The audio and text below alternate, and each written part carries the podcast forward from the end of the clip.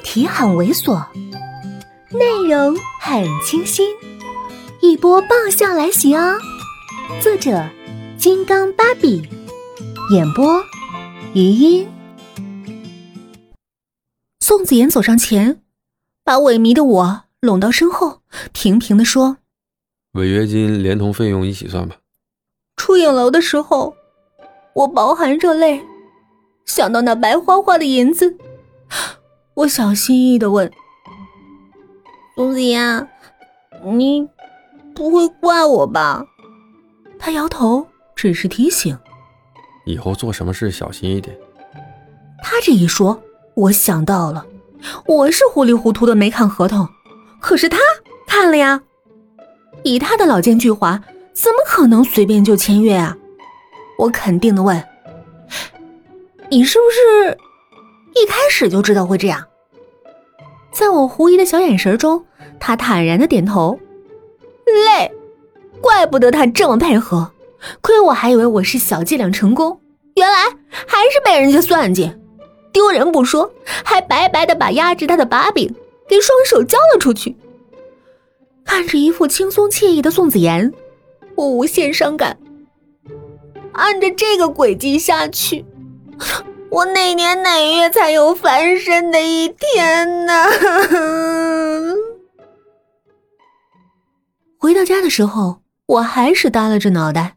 回到房间后，老妈也跟了过来，头一句话就是问：“又被算计了？”我伤感。老妈，你确定不多留我两年，再提高一下我的等级和段数？现在把我送出去。我铁定是骨头渣子都不剩的，老妈感叹：“哎呀，我和你爸不也是怕夜长梦多吗？”啊，现在离婚这么方便，只要他乐意多梦，跟结不结是没差别的。老妈拍我的头，我倒是不担心小宋，主要是你的地位。一提地位，我都恨不得蹲角落画圈圈。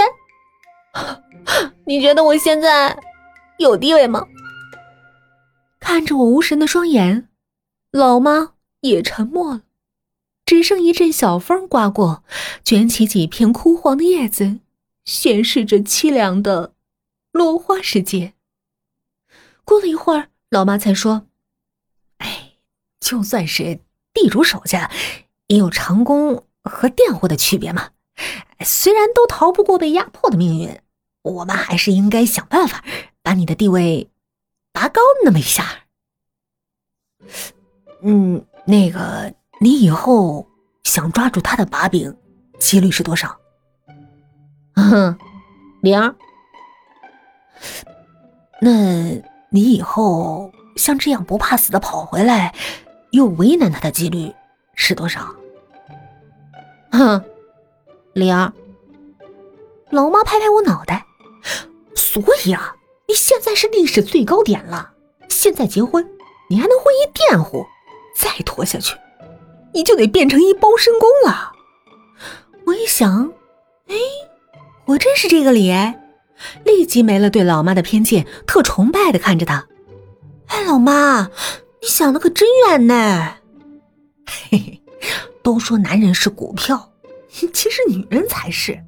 一个女人。看别人固然重要，但最重要的呀是看清自己，而且要懂得在最高价的时候把自己抛出去。嗨，本集就到这里，下期见。